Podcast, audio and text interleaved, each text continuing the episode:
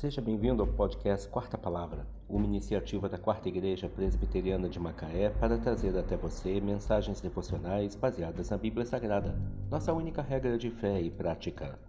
Nesta terça-feira, dia 7 de junho de 2022, veiculamos da quarta temporada o episódio 215, quando abordamos o tema Caminhos que agradam a Deus Mensagem devocional de autoria do Reverendo Hernandes Dias Lopes, extraída do devocionário Gotas de Sabedoria para a Alma, baseada em Provérbios 15, verso 9. O caminho do perverso é abominação ao Senhor, mas este ama o que segue a justiça.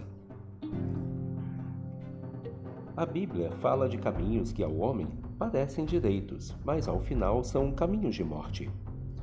O caminho do perverso é largo e cheio de luzes.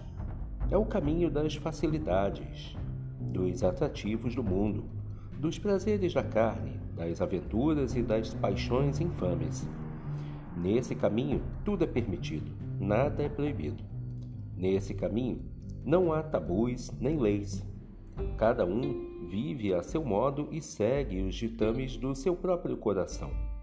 Nesse caminho, o sentimento de culpa é banido, a ideia de certo e errado é desfeita, e os valores morais são colocados de cabeça para baixo. Esse caminho é popular. Por ele passa uma multidão com um forte sentimento de liberdade, uma multidão que escarnece daqueles que entram pelo caminho estreito da santidade. Mas o caminho do perverso, embora seja aplaudido pelos homens, ele é abominação para Deus. O fim desse caminho largo é a morte e a condenação eterna. Por outro lado, Deus ama o que segue a justiça. Ainda que trilhem uma estrada estreita, íngreme, cheia de perigos, Deus ama aqueles que seguem por esse caminho. Ele é estreito, mas seguro. Ele exige renúncias, mas oferece salvação. Requer arrependimento, mas conduz à bem-aventurança eterna. É rejeitado pelos homens, mas é aprovado por Deus.